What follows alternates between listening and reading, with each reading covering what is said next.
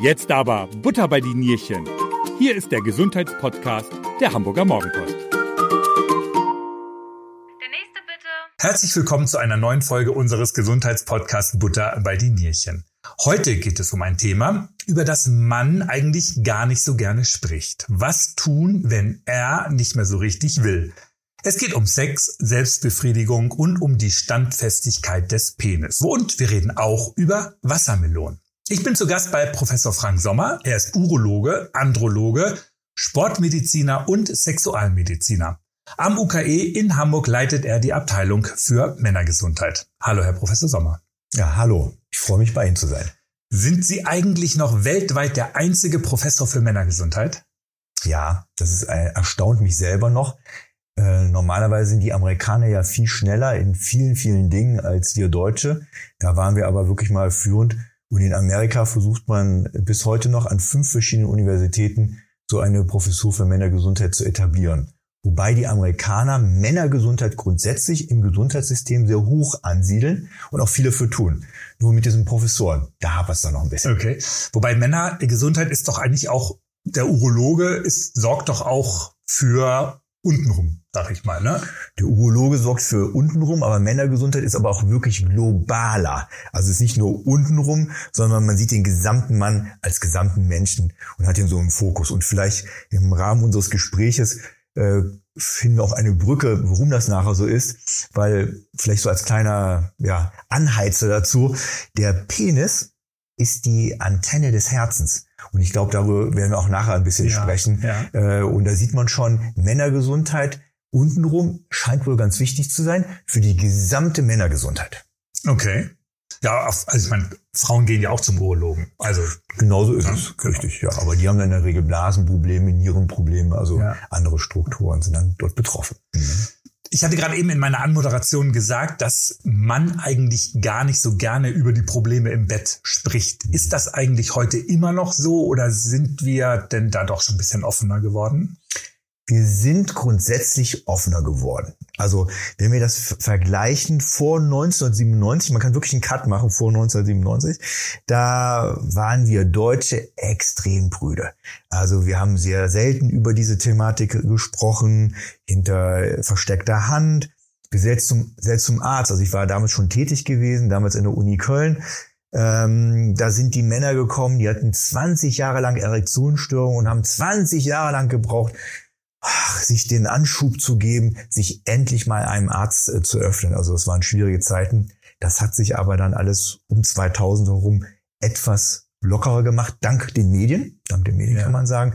Und äh, Männer gehen heute viel früher zum Arzt, wenn sie Probleme haben. Googeln wahrscheinlich auch erstmal, äh, vorher schon ein bisschen. Googeln sowieso, also ja. das ist klar. Googeln ist ganz groß geschrieben, äh, sich Informationen holen, um erstmal zu gucken, was kann das sein, ist es beunruhigend oder nicht beunruhigend. Sind wir Deutsche eigentlich Sexmuffel? Sie haben eine Studie darüber ähm, veröffentlicht. Mhm. Also, es gab mal eine europäische Studie inklusiv mit Amerika. Und äh, vor dieser Studie hieß es dann immer, wow, die Deutschen, die sind Sexmuffel, ähm, guckt euch mal die Italiener an, guckt euch mal die Spanier an, das sind doch richtig heißspurige und heißblütige Männer. Franzosen. Franzosen, ja. die Liebhaber, ja, ja. Also, also das war vor der Studie. Aus der Studie kam heraus, auch altersbezogen, also altersbezogen heißt, man guckt sich an die 20 bis 30-Jährigen, die 30 bis 40-Jährigen an, kam bei heraus, dass es wirklich, egal in welcher Industrienation sie geschaut haben, sogar die Italiener hatten sogar teilweise weniger Sex als wir. Und mein ähm, italienischer Kollege, der in Italien die Studie gemacht hatte, wo ich parallel das in Deutschland gemacht hatte, sagte dann zu mir, Hallo Frank, Nein, das liegt daran, wir Italiener haben zwar weniger Sex als ihr Deutschen, aber die Qualität von uns Italienern ist viel, viel besser und deswegen haben wir weniger Sex. Aber die Antwort ist, wir sind keine Sexmuffel. Aber die Qualität ist die wirklich bei den Italienern besser? Das hat, das hat er einfach so gesagt, da, um die Rechtfertigung zu haben, weil es ja auch wie Sie es richtig gesagt haben vorhin, die Franzosen sind als äh, eben sehr äh, interessante Liebhaber ja. mit viel Fantasie oder die Italiener und Spanier eben die als heißblütige Liebhaber werden ja auch so dargestellt in Filmen und in den Medien und äh, so sehen die sich natürlich auch selber und er muss ja irgendwie argumentieren bei einer Studie, dass plötzlich rauskam, dass wir in Deutschland häufiger Sexualität haben als als äh, seine Landsleute. Aber im Vergleich zu früher wird es weniger, insgesamt weniger? Ja, im Vergleich zu früher auf jeden Fall.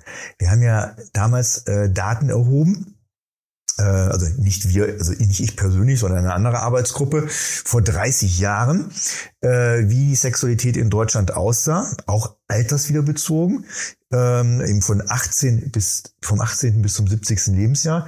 Und wir haben die Studie 30 Jahre später wiederholt. Und es ist wirklich erschreckend dass die Anzahl der sexuellen Frequenz, egal welche Altersgruppe Sie sich anschauen, selbst bei den jungen Männern, um die Hälfte bis ein Drittel sich abgesenkt hat als vor 30 Jahren. Also vor 30 Jahren waren wir auch in Deutschland sexuell wesentlich aktiver. Ja. Okay. Da macht man Telefoninterviews und fragt dann Männlein wie Weiblein dann, mhm. oder? Teilweise sind das Telefoninterviews, teilweise sind das validierte Fragebögen. Da bekommt man, also diese, diese Studie ist so abgelaufen, man bekommt vom Einwohnermeldeamt eben anonymisiert mit Datenschutzbeauftragten, klar, diese ganzen äh, Daten zur Verfügung gestellt. Und diese Leute damit man alle Berufsgruppen mhm. hat, alle okay. Altersklassen hat, damit man auch eine gute soziale Durchmischung hat. Die werden dann eben angeschrieben. Ähm, die können anonymisiert die Antworten äh, geben. Äh, wieder, das ist dann immer hochkompliziert, eben mit Datenschutz. Ja. Aber im Endeffekt kann man das dann alles auswerten und dann kann man das auch immer altersstratifiziert, man kann das auch einkommensabhängig alles untersuchen, um zu sehen, wer hat den interessantesten Sex, wer gibt an, die meiste Sexualität zu haben. Das kann man sich dann alles in Ruhe wissenschaftlich zu Gemüte führen. Und Sie haben gesagt, es geht durch alle Altersstrukturen hindurch. Wie ist es bei den jungen Leuten? Ich habe gelesen, dass auch gerade junge Leute, die ja vielleicht am Anfang in der Experimentierphase sind, auch immer weniger Sex haben.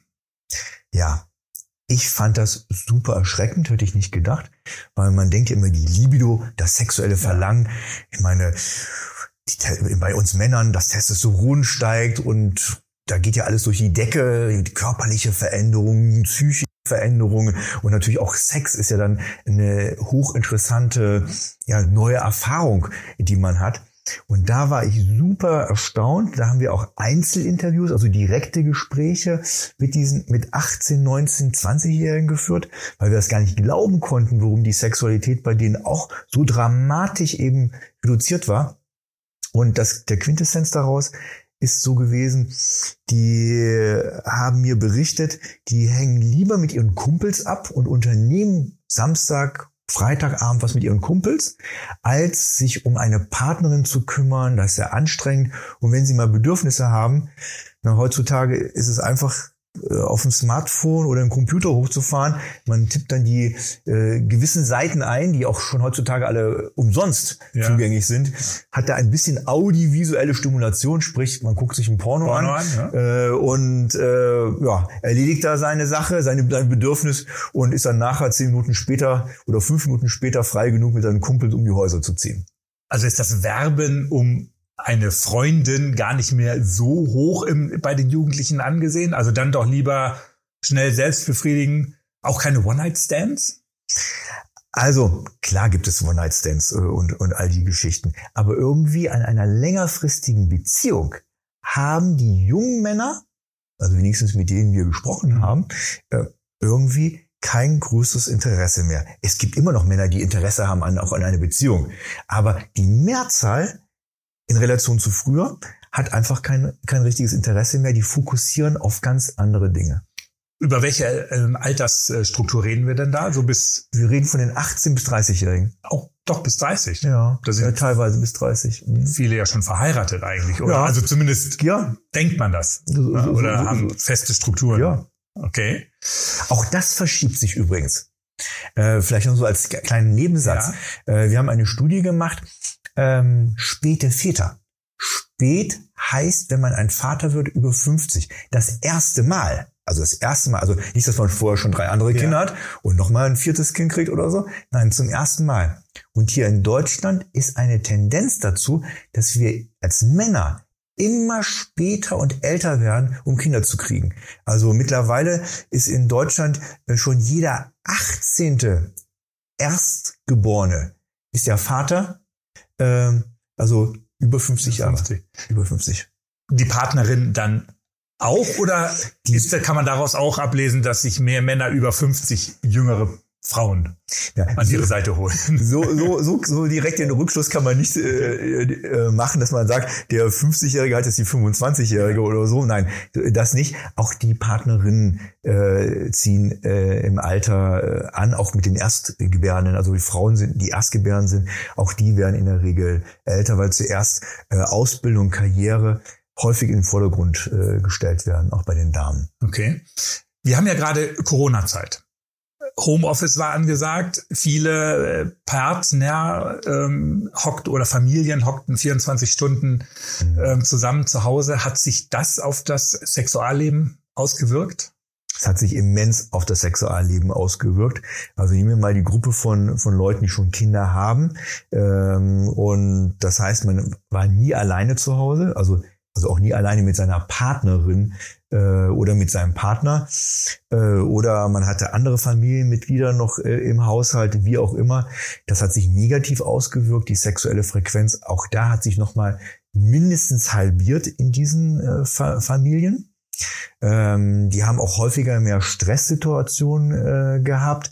Ähm, auch sexualitätsmäßig konnten sich dort nicht ausleben. Auf der anderen Seite haben wir bei den 18 und 30-Jährigen, also zwischen 18 und, 18 und 30. Lebensjahr, ähm, wenn es da Paare gab, die zusammen gewohnt haben, hat die sexuelle Frequenz also die alleine waren, also keine Kinder hatten, keine Angehörigen etc. etc. Da hat die sexuelle Frequenz, insbesondere am Anfang vom Shutdown, zugenommen. Das hat sich nachher etwas äh, verändert. Können wir auch nachher gerne drüber sprechen. Aber am Anfang war die sexuelle Frequenz äh, sehr hoch bei denen. Teilweise doppelt so hoch wie früher. Hat vielleicht auch ein bisschen damit zu tun, dass wenn man plötzlich 24 Stunden zusammen ist, artet das auch ein bisschen mehr in Stress aus. Dieses äh, Zusammenleben ist es vielleicht gar nicht gewohnt. Aber Stress soll doch, ähm, oder Sex soll doch auch gegen Stress helfen. Ja. Also zum Stressabbau dienen. So ähm, postuliert man es auch häufig. ähm, aber es ist auf jeden Fall, es ist positiv, Sexualität zu haben. Es ist positiv, einen Orgasmus zu haben. Es ist auch positiv, die männliche Nähe zu spüren. Also jetzt ohne Orgasmus und Sexualität. Äh, auch das ist alles positiv. Also es hat einen äh, guten Einfluss auf das hormonelle Gleichgewicht. Mhm. Also so gesehen ist das schon von, von Vorteil. Und wir wissen ja auch, viele Männer können nach dem Orgasmus auch sehr gut relaxieren, sich entspannen, auch sich fallen lassen. Manche Einschlafen. Nach, ja, genau. Manche schlafen auch direkt dabei ein ja. oder danach ein. Ja. Ähm, also so, so gesehen ist das schon dafür da, äh, also auch für das Wohlgefühl. Und so gesehen, wenn man Wohlgefühl hat, ist das natürlich auch ein Stressabbau. Ja. Und dann habe ich gelesen, dass die Hersteller von Sexspielzeug gesagt haben, bei denen hat der Onlinehandel oder überhaupt der Absatz zugenommen. Wie passt das zusammen? Haben Sie da eine Erklärung? Ja, das sind wirklich, wir haben ja wir haben ja zwischen dem 18. und 70. Lebensjahr auch hier wieder sehr viele Männer befragt. Teilweise konnten wir auch ihre Partnerin mit involvieren in unserer äh, Abfrage, die wir übrigens natürlich in der Corona-Zeit rein telefonisch gemacht mhm. haben. Also da gab es keine individuellen Gespräche mehr. Und ähm, bei den 18 bis 30-Jährigen hat die sexuelle Frequenz zugenommen. Die waren sehr neugierig äh, und haben auch ihre Neugierde dann ausgelebt, äh, Sachen auszuprobieren. Ähm, viele Leute haben da mal einen Penisring verwendet oder auch mechanische oder äh, elektrische Spielzeuge, um einfach mal zu schauen, äh, was das ist. Man hatte mehr Zeit, teilweise im Homeoffice. Aber auch teilweise wurden ja auch die Arbeitszeiten reduziert. Man war zusammen und solange man die Zweisamkeit hatte, also ja. das heißt, ohne Kinder und ohne sonstige Verwandten, ja, ja. war das dann in dieser, in dieser Gruppe, ähm, ist das dann wirklich sowohl in der sexuellen Frequenz am Anfang äh, eben angestiegen, aber auch hin bis zur Experimentierfreudigkeit. Müssen wir den Penisring nochmal erklären?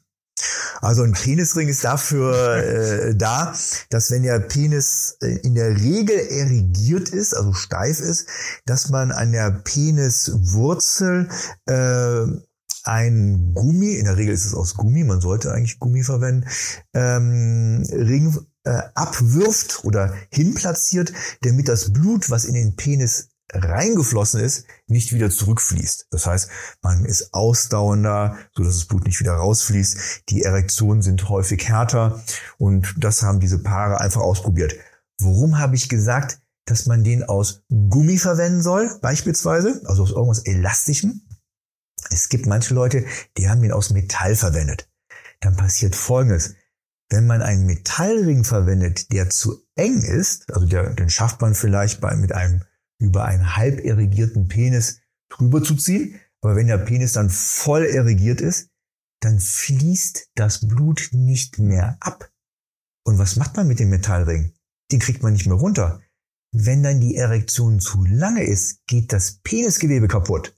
Und dann muss man in die Notaufnahme gehen. Und in der Notaufnahme helfen in der Regel nicht nur die Ärzte, sondern man ruft den Hausmeister, der kommt mit der Flex an. Man steht, man steht dann als Arzt mit dem Hausmeister, man macht dann gemeinsame Arbeit und flext dann diese Metallringe weg. Ach Gott.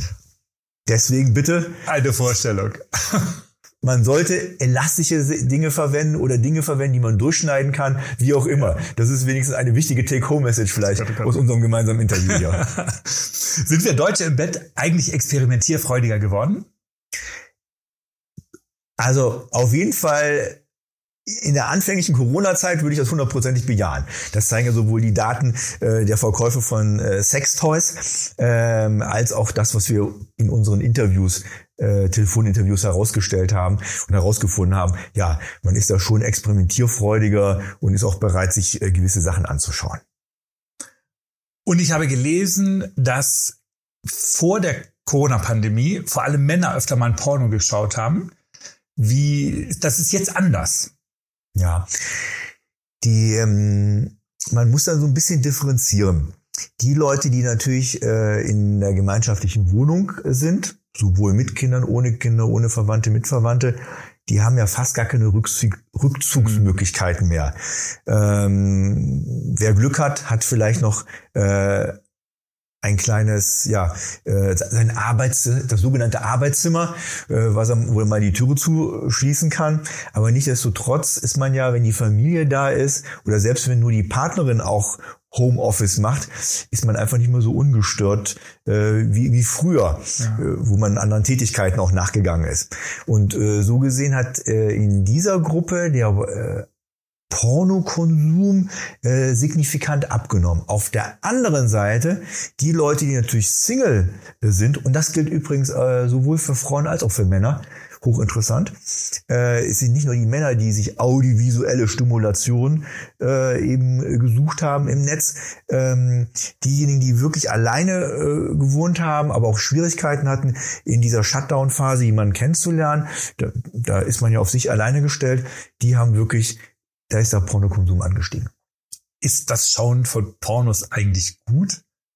Also, Frage zielt so ein bisschen darauf hinaus, dreiviertel Stunde Porno, der Mann, also man weiß ja nicht, das ist bestimmt an fünf Tagen aufgenommen, dreimal geschnitten, die Frauen sehen alle drall aus, sind schön zurechtgemacht. Hat man da nicht vielleicht Minderwertigkeitskomplexe? Oder auch nicht, ich weiß es nicht. Also, ähm, die Antwort ist ein bisschen mehr mehrschichtig. Ich fange mal an mit den ganz jungen Männern, die äh, ja noch ihre Erfahrung sammeln müssen. Die sind natürlich durch diese ja, Verfügbarkeit äh, von, von diesen Pornos, äh, kriegen die natürlich etwas mitgeteilt, wie eine Beziehung, wie das Sex in der Beziehung aussehen soll, was in der Regel in, der meisten, in den meisten Fällen gar nicht so zutrifft. Aber die werden so getriggert. Und die erwarten das natürlich auch von ihren Partnerinnen, dass sie genauso äh, Geräusche von sich geben, Praktiken ähm, durchführen. Also das ist für die absolut normal. Und vor der äh, Corona-Zeit haben wir ehrenamtlich auch in manchen Schulen so Aufklärungsunterricht gemacht. Und da, da, da sind mir die Ohren abgefallen, was da manche Jungs äh, gefragt haben, was für Sexualpraktiken ähm, da 13, 14-Jährige für absolut normal halten. Also das ist so die eine Gefahr. Aber vom Hören, nicht vom Machen. Ja, vom Hören. Ja, ja, ja. Vom, vom, vom Hören. Naja, ja, ja, ähm, vom Hören. Aber Oder vom die, Sehen. Aber die, die erwarten das. Ja. Äh, aber von ihrer äh, zukünftigen Freundin äh, beziehungsweise äh, wenn man vielleicht dann irgendwann vom vom Knutschen übers Petting langsam zur Sexualität kommt, erwarten die natürlich so welche Sachen von ihren Freundinnen. Und das ist schon, äh, das sehe ich kritisch. Und das ruft auch Druck bei den Frauen und Mädchen, also das sind ja in der Regel Mädchen, Ja. bei, bei den Mädchen hervor. Ich beneide die Generation gar nicht.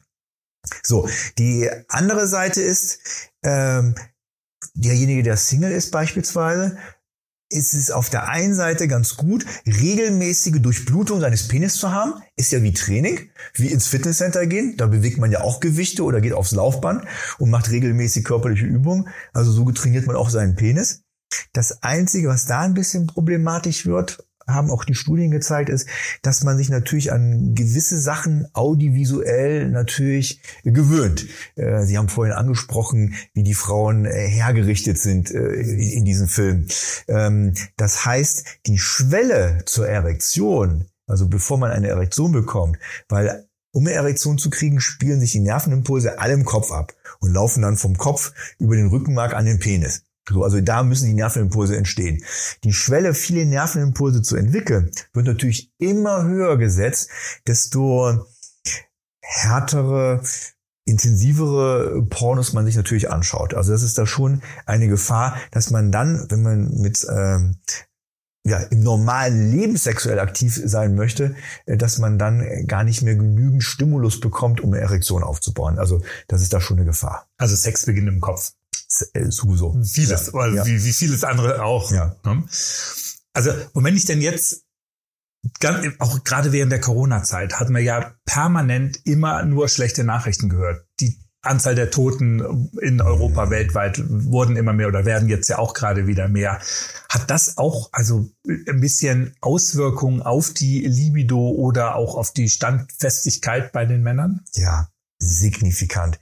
Ich habe wirklich einige äh, Patienten gehabt, die verzweifelt mich angerufen haben und mir über ihr Leid geklagt haben, dass sie plötzlich noch stärkere Erektionsstörungen entwickelt haben als vorher oder ich habe sie äh, teilweise geheilt äh, und dann rufen sie an und sagen, aber jetzt plötzlich, äh, was ist passiert?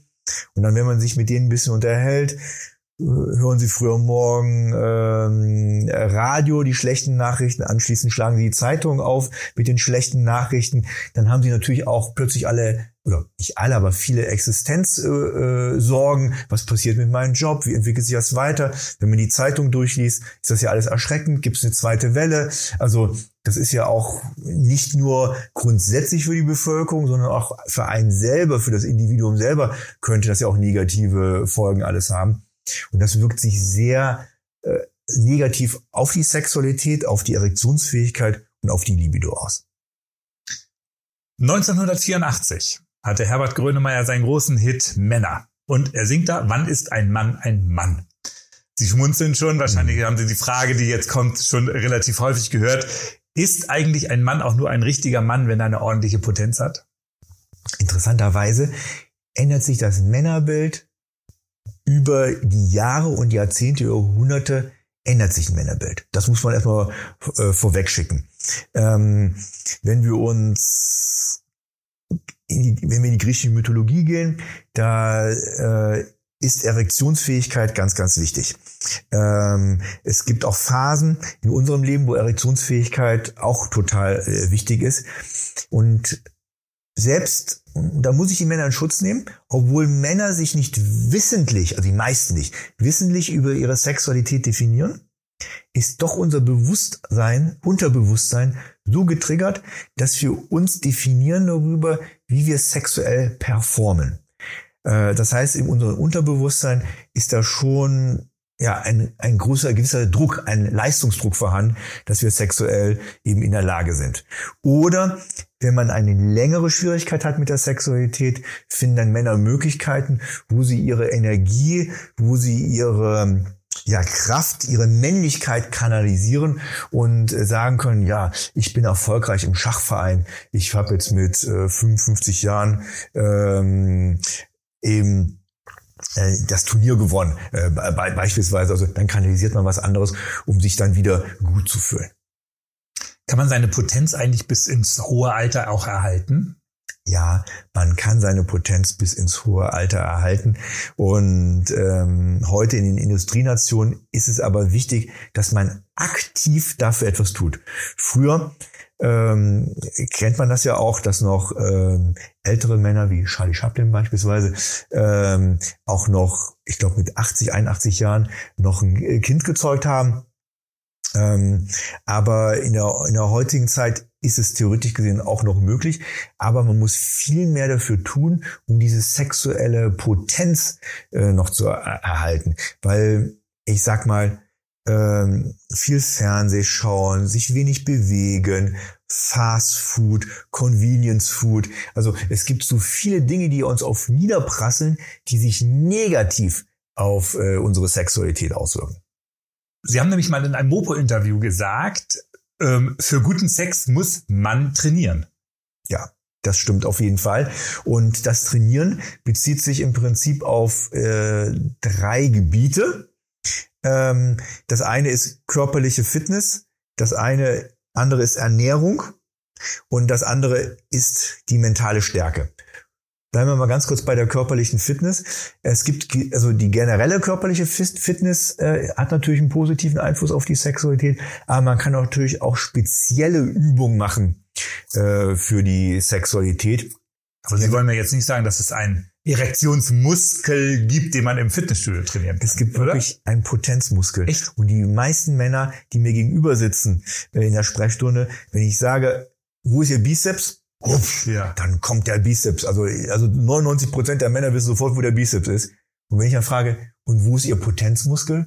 Dann sehe ich riesengroße Fragenzeichen in den, in den Gesichtern. Ja. Kaum jemand weiß Bescheid, dass er wirklich eine Potenzmuskulatur besitzt, die im Beckenboden äh, verankert ist.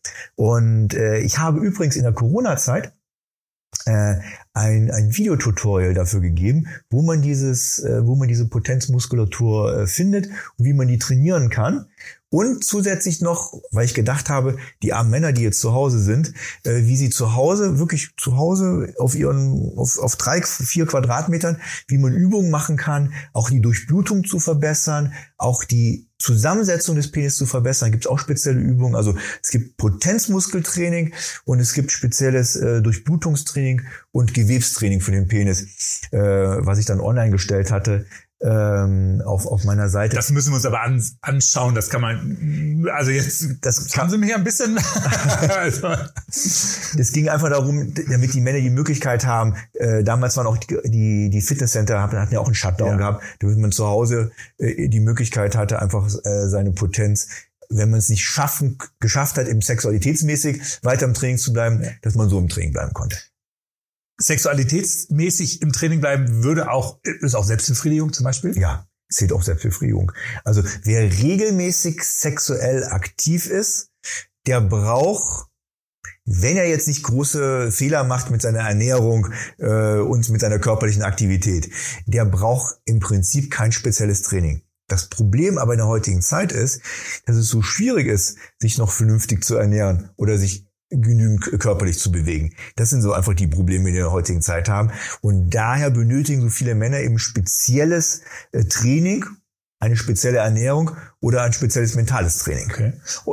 Die Videos finden wir bei Ihnen auf der Webseite. Ja, die finden wir auf der Webseite. Und die kann jeder sich da umsonst ja. anschauen.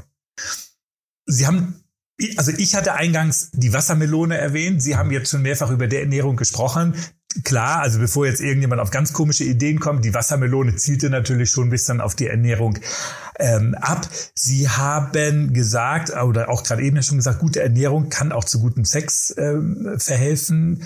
Äh, Citrullin, Arginin sind so Stichworte, die ich bei Ihnen auch auf der Website gefunden habe. Mhm. Also die Wassermelone. Interessanterweise ist das, die geht ja vom Roten ins Weiße, also in Richtung Rand ins Weißliche rüber, ist, sind ganz viel Citrullin da komme ich gleich drauf mhm. zu sprechen, das ist sehr wichtig äh, für die Durchblutung, befindet sich in diesem Übergang zwischen Rot und Weiß. Und deswegen, also äh, ist es wichtig, die ganze Wassermelone zu essen, aber auch diesen weißen Rand, der ein bisschen bitter schmeckt, den sollte man auch äh, zu sich führen. Übrigens, diese Kerne in der Wassermelone, wenn man die röstet und aufmacht, da ist auch was Weißes drin, die haben auch ganz viel äh, Citrullin. Und diese Stoffe, die Sie erwähnt haben, Arginin und Citrullin, das ist für die Gefäßinnenseite so wichtig. Das macht die Durchblutung besser. Da kann das Blut besser durchfließen. Und bei einer sexuellen Stimulation fließt 40 bis 100 mal so viel Blutvolumen pro Zeiteinheit durch die Penisgefäße. Das heißt, sie müssen ganz fitte, als Mann muss man ganz fitte Penisgefäße haben, um dieses viele Blut pro Zeiteinheit dort hinaus, also hindurchfließen zu lassen. Und da spielen eben Arginin und Citrullin eine ganz große Rolle. Kann ich die auch in Tablettenform nehmen? Also Wassermelone hat man jetzt ja jetzt zur Zeit wahrscheinlich ja, aber ähm, im Winter nicht. Ja, die kann man auch als Tablettenform nehmen oder in Pulverform, also als Nahrungsergänzungsmittel kann man die auf jeden Fall auch nehmen, hat die gleiche Effektivität. Wobei natürlich, also jetzt ist es nicht nur speziell diese beiden Stoffe, eine gesunde Ernährung überhaupt, hatten Sie ja auch schon gesagt, ist ja. überhaupt wichtig für die für die Gefäße. Eine generelle gesunde Ernährung, äh, vielleicht noch äh, ein, zwei äh, weitere Tipps ähm, sind äh, Brokkoli, also Kreuzblütler. Wenn man regelmäßig Kreuzblütler isst, vier, fünf Mal in der Woche, hat das einen Vorteil, ähm, dass das freie biologisch aktive Testosteron, Testosteron ist bei uns Männern das Königshormon, mehr gepusht ist. Damit hat man also äh, steigert man automatisch seine äh, Testosteronspiegel zwischen, unsere Studien haben das gezeigt, zwischen 12 äh, bis 23 Prozent, was nicht wenig ist. Ähm, das wäre so, so ein Tipp äh, beispielsweise. Und äh, Haferflocken, so früher morgen zum Frühstück, ähm, wenn man da so eine halbe Handvoll jeden Tag isst, da sind Arkanoide drin. Die sind auch ganz wichtig äh, für die Sexualität. Also da gibt es mehrere Möglichkeiten und natürlich eine generelle gesunde Ernährung. Also alles, was dem Körper gut tut, Früchte etc. etc., Gemüse, Fisch, was, was auch immer. Das ist auch für die Sexualität gut. Wenn der Penis nicht mehr so richtig steif wird, also man an einer Erektionsstörung leidet, wie behandeln Sie die Männer dann? Das Allerwichtigste ist, wie, wie immer in der Medizin, man muss zuerst die Ursache herausfinden. Und man denkt eigentlich, ach, Erektion, simples Thema. Es ist ein hochkomplexes Thema. Fängt an mit Nervenimpulsen im Kopf, übers Rückenmark. Dann gibt es Nerven, die am Penis funktionieren müssen. Ähm, also Nerven spielen eine große Rolle. Die Durchblutung, die ich erwähnt habe, spielt eine ganz, ganz wichtige Rolle. Die Zusammensetzung des Penis. Wie viel gutes Gewebe für eine Erektion habe ich? Wie viel schlechtes Gewebe, was also negativ für die Erektion ist, ist im Penis gegeben? Wie viel Blut kann gehalten werden, wenn es in den Penis reinfließt?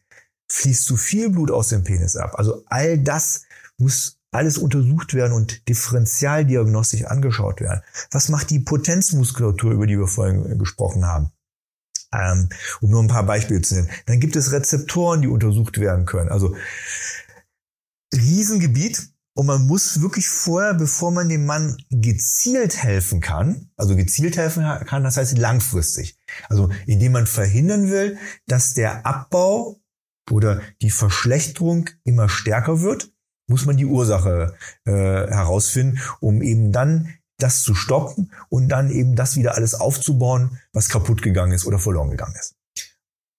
Und das kann man alles messen? Das kann man alles messen. Genau also die Muskulatur, die, das kann man alles. Die Durchblutung, die Nerven, All das muss vorher, die Rezeptoren, die müssen vorher alle gemessen werden. Und erst dann weiß man, und häufig ist es nicht nur eine Sache, die defekt ist, aber eine Sache ist primär. Dann kümmert man sich um das Primäre. Und wenn der Nebenkriegsschauplatz auch vielleicht wichtig ist, dann kümmert man sich um zwei Sachen, die man wieder aufbaut. Und ich habe auch gelesen, dass eine Erektionsstörung auch schon ein Vorbote für einen möglichen Herzinfarkt, den man viel später vielleicht oder später haben kann, auch sein kann. Ja, das ist äh, genau richtig. Ich erwähnte ja vorhin, dass 40 bis 100 mal so viel Blutvolumen pro Zeiteinheit durch diese kleinen Penisgefäße durchgepumpt werden, um mehr Erektion zu kriegen. Es gibt kein leistungsfähigeres Gefäß im gesamten männlichen Körper als die Penisgefäße.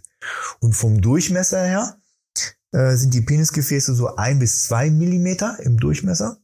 Die Herzkranzgefäße, das ist ja da, wo man einen Herzinfarkt kriegen würde, wenn die verengt sind, die haben so im Durchschnitt äh, zwei, drei bis vier Millimeter.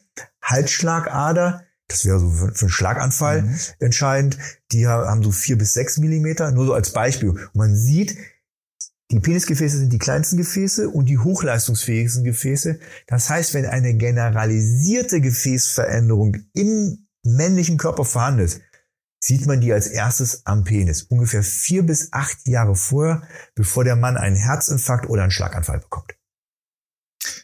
Sind Erektionsstörungen der häufigste Grund, warum Männer zu Ihnen in die Sprechstunde kommen? Das muss ich klar mit Ja beantworten, weil wir, wir haben eine immense Warteliste, äh, auch zeitliche Warteliste von Männern. Und äh, ich habe fast nur noch Zeit, also ungefähr 80 Prozent meiner Sprechstunde mache ich äh, Erektionsstörung, weil das ist ein Riesenthema und auch ein sehr hoher Leidensdruck bei den Männern. Und um den Männern helfen zu können, ja, mache ich eben 80 Prozent meiner Sprechstunde über Erektionsstörung. Eine Frage, ich würde noch einmal ganz, ganz kurz einmal zurückgehen, weil wir, wir sind gerade eben einmal drüber gegangen. Wenn der Mann von sich selber behauptet, boah, was bin ich für ein toller Hecht, ich mhm. bin hier der ganze Kerl, mhm. das hat doch aber sicherlich auch Auswirkungen auf die Erektion. Oder andersrum gesagt, wenn jemand nur so ein Duckmäuserchen ist, so, mm, so, so ein Mauerblümchen ist, hat das dann auch negative Auswirkungen auf die, auf die Erektion? Ja. Oder auf die Erektionsfähigkeit, sagen wir mal so. Ja. Also es gibt, ich habe einen Patienten, der ist 1,84 groß, wirklich gut aussehend. Sie sagen selbst auch meine weiblichen Mitarbeiter, also wirklich gut aussehend. Der hat ein Selbstvertrauen bezüglich seiner Sexualität. Also den, den haben wir hinbekommen, organisch hinbekommen. Wir haben ihn wieder fit gemacht, dass der Penis top fit ist. Der hatte wirklich Probleme gehabt mit seinem Gewebe. Jetzt haben wir ihn top fit hinbekommen. Und trotzdem läuft es sexuell so schlecht bei ihm.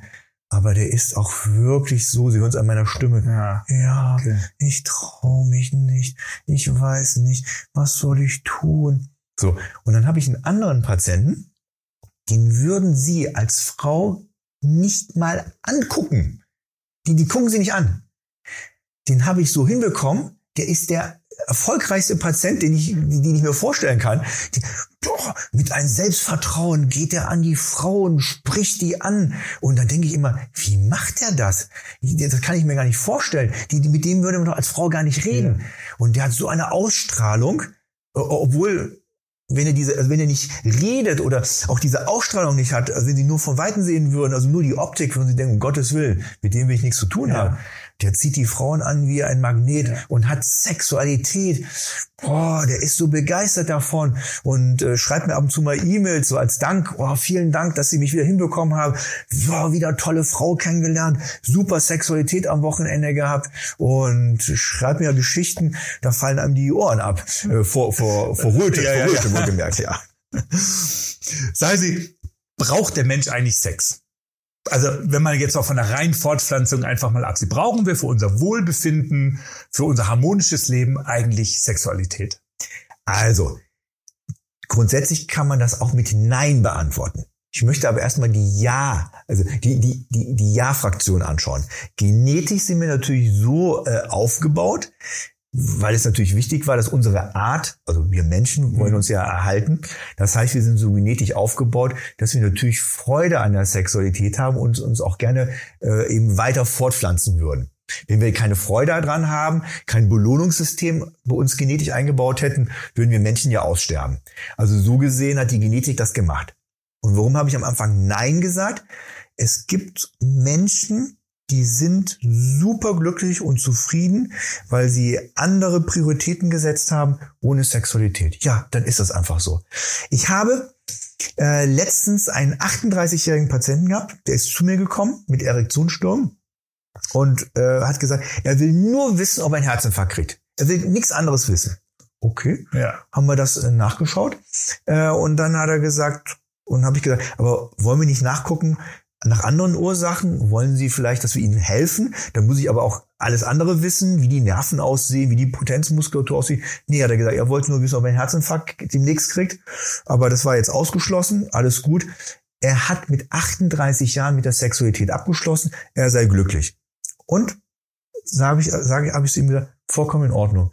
Ist alles super, dürfen sie so haben. Und dann habe ich einen 78-Jährigen, der steigt immer noch jedes Jahr, also wenigstens vor der Corona-Zeit, äh, auf einen 5000 Meter hohen Berg äh, und ist und für den ist Sexualität total wichtig und der blüht auf damit. Der hat auch eine tolle Partnerin und ist das Wichtigste für ihn, äh, was es gibt im Leben. Also es gibt beide Seiten, es gibt keine Altersstrukturen, alles ist legitim. Man muss es nur selber für sich selber entscheiden. Wenn das für einen in Ordnung ist, äh, ohne Sexualität zu leben und man hat keine äh, Bedürfnisse, und da gibt es Männer, übrigens auch Frauen, die keine äh, Bedürfnisse haben nach Sexualität, ist das vollkommen in Ordnung. Und wenn man dann die Bedürfnisse hat, aber nicht richtig kann, hilft dann auch eine Viagra? Also, ich hatte ja vorhin erwähnt, wenn man äh, Erektionsstörung hat, sollte man auf jeden Fall die Ursache ähm, der Ursache nachgehen und dass es dann Aufbauprogramme gibt, die Ursachen wieder zu beheben. Nerventrainingsprogramme, äh, Potenzmuskeln, die Zusammensetzung des Penis. Aber wie immer im Leben dauert es ja eine gewisse Zeit, wenn man etwas verloren hat, das wieder aufzubauen. Und man möchte auch mittendrin äh, eben äh, Sexualität haben. Und da helfen natürlich die Potenzmittel. Äh, In ungefähr 78 Prozent aller Männer mit Erektionsstörungen funktionieren diese Potenzmittel für eine gewisse Zeit. Also das heißt, äh, bei dem einen funktioniert es vielleicht drei, vier Jahre, bei dem anderen funktioniert es vielleicht nur ein Jahr, weil man muss natürlich daran arbeiten an der Ursache, weil wenn die Ursache sich weiter fortschreitet, dann funktionieren irgendwann auch nicht mehr die Potenzmedikation. Das erkennt der Patient daran, dass er beispielsweise zuerst mit einer halben Tablette äh, im Sex haben konnte. Oh, dann muss er steigern auf eine Dreivierteltablette. Plötzlich muss er die ganze Tablette nehmen und auf einmal sind 50 Prozent der sexuellen äh, Interaktionen nicht erfolgreich, äh, etc. etc., obwohl der Mann eine ganze Tablette genommen hat. Also für die kurzzeitigen Effekt ja, aber man muss zu einem Arzt gehen. Das sind verschreibungspflichtige Medikamente oder zu einer Ärztin gehen. Das muss man sich verschreiben lassen und äh, man muss auch ähm, vorher eine Untersuchung haben, dass man die auch nehmen darf. In der griechischen Mythologie habe ich gelesen, Paripos, der Gott der Fruchtbarkeit, nee, habe ich nicht gelesen, aber habe ich gesehen, wird mit einem riesigen Phallus dargestellt. Räumen Sie doch bitte mal auf mit dem Mythos. Hat man eigentlich wirklich nur mit so einem großen Penis guten Sex? Nein, das kann ich auf Oder jeden hat Fall. die Größe überhaupt irgendeine Bedeutung? Also erst einmal den Genuss der Sexualität. Fangen wir an mit dem Mann. Ja. Hat äh, für die meisten Männer äh, spielt dabei die Phallusgröße gar keine Rolle. Wichtig ist, dass der Penis funktionstüchtig ist. Die Härte, die spielt teilweise für den Genuss der Sexualität eine große Rolle. Übrigens auch für die meisten Frauen. Ja, es gibt vier Prozent der Frauen, äh, die benötigen aus den verschiedensten Gründen eben einen sehr großen Phallus. Bei denen geht's nicht anders. Und wenn ein Patient, wenn einer meiner Patienten aus Versehen an so eine Dame gerät, ist das natürlich schwierig. Das nagt am Selbstvertrauen. Aber die Wahrscheinlichkeit, dass, dass es bei der nächsten Partnerin, äh, dass sie darauf keinen gesteigerten Wert legt, äh, ist, ist immens groß. Und wichtig ist es viel besser, welche, Techniken wendet man an? Aber das ist nicht nur alleine mit seinem Penis für Techniken, sondern äh, wie kann man eine Frau betören? Das sind viel wichtigere Sachen. Wie, wenn es zum Geschlechtsverkehr kommt, gehe ich mit meinem Penis um? Wie hart ist der Penis? Wie viel Genuss kann ich äh, der, der Partnerin damit besorgen? Das sind viel, viel wichtigere Punkte, um eine erfüllte Sexualität äh, zu, äh, zu haben. Ja, es gibt aber auch einen Cut-Off-Wert und äh, dieser äh, Cut-Off-Wert liegt bei ungefähr 7,5 bis 8 Zentimeter Länge im erregierten Zustand. Ja, ich glaube, darüber brauche ich nichts mehr großartig zu sagen. Ab dann wird es natürlich auch schwierig, ähm, eben auch seine Partnerin wenigstens mit seinem Genital zu befriedigen. Ähm, und es gibt Studien, die haben gezeigt, rein aus äh, mechanischer, biomechanischer Struktur, her, dass der lange Penis sogar ähm, abgesehen davon ähm, bei vielen Frauen äh, Schmerzen hervorruft. Abgesehen davon, dass der lange Penis eher instabil ist, also äh, gar nicht so gute Sexualität für die Partnerin hat, als wie ein Penis, der etwas kürzer ist und ein bisschen breiter ist. Der ist von seiner Infrastruktur wesentlich besser und stabiler und bereitet den meisten Partnerinnen die, die, die meisten Lustgewinn. Und was gibt es überhaupt so einen Durchschnitt? Also der deutsche Mann, die, wie ist die, die Durchschnittspenislänge? Es gibt unterschiedliche Studien darüber. Äh, teilweise ähm, äh, eine Studie hat äh, beim deutschen Mann äh, 12,4 Zentimeter als den äh, Durchschnitt gesehen. Und dann gibt es ja diese gauchsche Verteilungskurve. Das heißt, eben 50 Prozent der Männer haben in Deutschland einen Penis, der größer ist als 12,4 Zentimeter und 50 Prozent der Männer haben einen Penis, der kleiner ist als 12,4 Zentimeter. Ähm, und, und selbst wenn man, wie ich es vorhin erwähnt habe, keinen Mikropenis hat, also nicht unter 7,5 bis 8 Zentimeter ist. Also äh, auch in der Phase äh, ist es möglich, wirklich einen befriedigenden sexuellen Geschlechtsverkehr für seine Partnerin zu haben. Das ist doch ein hervorragendes Schlusswort. Viele Männer werden jetzt aufatmen, glaube ich. ja, es ist auch wichtig, weil das ist ja, das ist ja sehr schlimm. Wenn man sich sehr viele Gedanken macht, da ist man ja wieder in diesem Teufelskreis. Also sowohl in der sexuellen Performance als auch über sein Genital. Es ist einfach wichtig, dass man sich so annimmt, äh, wie dieser Patient, von dem ich erzählt habe, wo die Frauen den vom Weit nicht anschauen würden. Der nimmt sich an, wie er ist und strahlt auch noch diese Selbstsicherheit aus und hat den besten Sex seines Lebens. Ja. Und seine Partnerin auch. Also Zusammen bestenfalls. Ja. ja. Herr Professor Sommer, ganz herzlichen Dank für das Gespräch. Super gerne. Viel Freude gemacht. Mir auch. auch Danke über das Thema zu sprechen. Ganz herzlichen Dank. Danke auch Ihnen, liebe Hörer, dafür das Interesse. Wenn Ihnen der Podcast gefallen hat, dann lassen Sie gerne eine positive Bewertung da. Gesundheitsthemen lesen Sie auch jede Woche in der dicken Mopo am Sonnabend. Bis bald, machen Sie es gut und bleiben Sie gesund. Das war Butter bei die Nierchen, der Gesundheitspodcast der Hamburger Morgenpost.